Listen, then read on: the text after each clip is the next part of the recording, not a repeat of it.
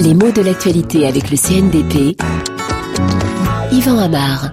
Berlusconi, maître des casseroles. C'est le titre peu aimable, il faut bien en convenir, qui orne la page 7 du journal Libération d'hier, et il y a un surtitre qui permet d'éclairer notre lanterne et de mieux comprendre l'allusion perfide qui est contenue dans cette formule, puisqu'on peut lire dans le même journal Libération, pot de vin, achat de voix, les affaires s'accumulent, pas les condamnations. Alors, en effet, lorsqu'on dit de quelqu'un de façon allusive, il a des casseroles, il traîne des casseroles, qu'est-ce qu'on veut dire?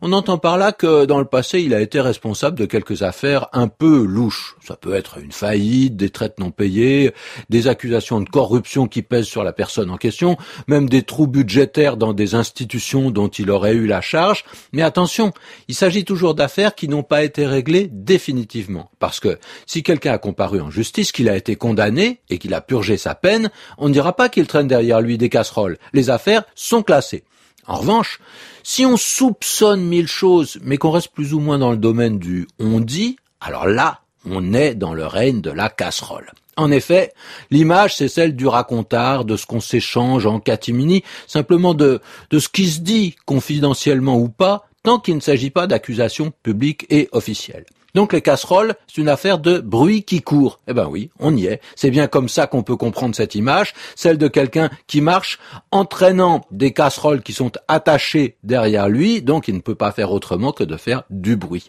Et ce bruit le poursuit, comme si c'était l'image accusatrice de tout ce qu'il a fait de condamnable dans le passé, ce que tout le monde sait, murmure, mais qui n'apparaît pas au grand jour.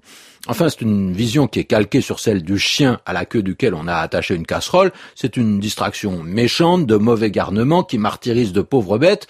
Mais ces pauvres bêtes, elles font du bruit, justement. Et le chien qui court, il ne peut pas s'empêcher de faire ce tintamarre. L'image de ce qu'on traîne se retrouve même si la casserole n'est plus là. On dit bien traîner une sale réputation derrière soi. Le mouvement est un petit peu semblable.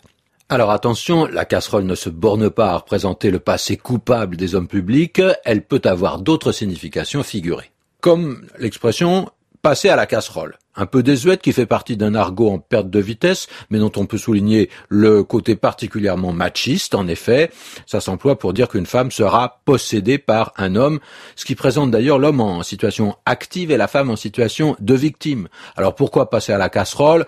Jeu de mots salace Oui, probablement, parce que, en effet, on fait sauter des légumes dans une casserole, qui rissolent, qui font du bruit. De là l'image, me direz-vous, c'est pas bien joli, mais c'est comme ça qu'on parle. Enfin, pas tout le monde.